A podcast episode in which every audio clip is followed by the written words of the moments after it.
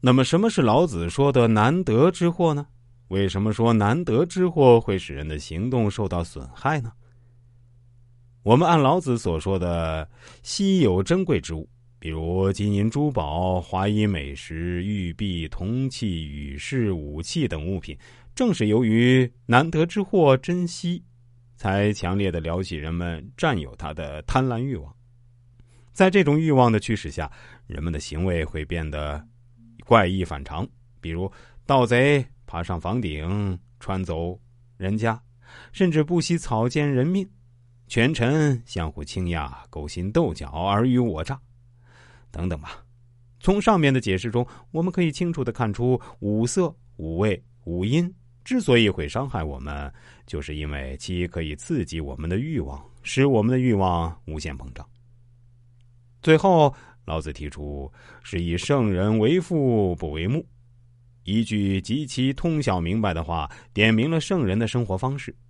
只满足吃饱肚子这一低级需求，而不满足于眼睛欣赏外物的需求。老子的这一观点，并不是反对人们去享受生活，而是警醒人们追求享受要适可而止，不可无限制的满足自己的贪欲。他希望人们能够丰衣足食，实现内在的恬淡宁静，而不是追求外在私欲的满足。一个贪婪满足自己外在私欲的人，就会产生自我疏离感，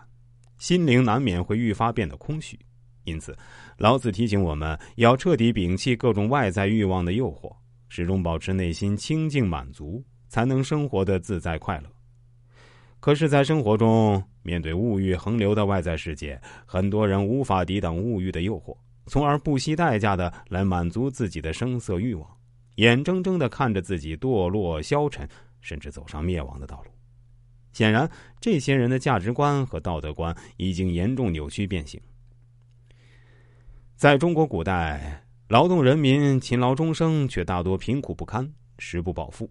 而那些贵族高官们五谷不食，却整日的绫罗绸缎、锦衣玉食。